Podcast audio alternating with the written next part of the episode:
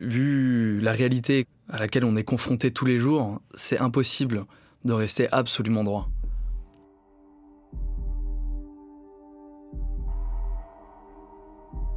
On peut effectivement de temps en temps être amené à franchir quelques lignes. Il faut savoir garder une certaine morale, une certaine dignité dans ce qu'on fait.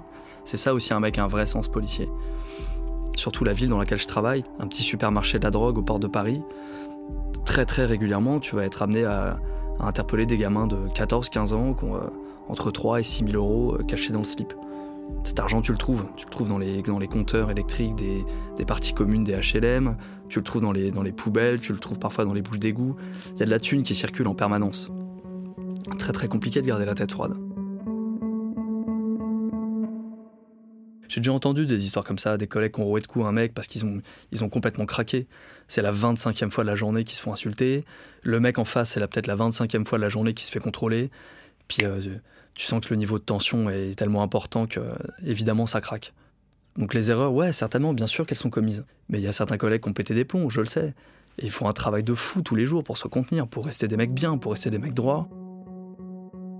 Mais c'est parfois très très dur. Il y a une dose d'incompréhension et de malentendu qui s'est installée depuis plusieurs années, personne n'en est vraiment responsable.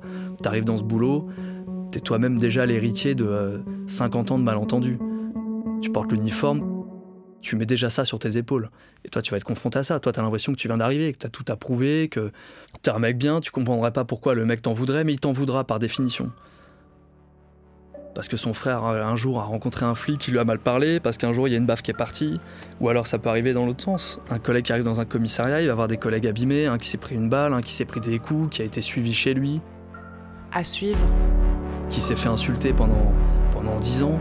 Sur arteradio.com. T'arrives là-dedans, t'es aussi l'héritier de cette culture.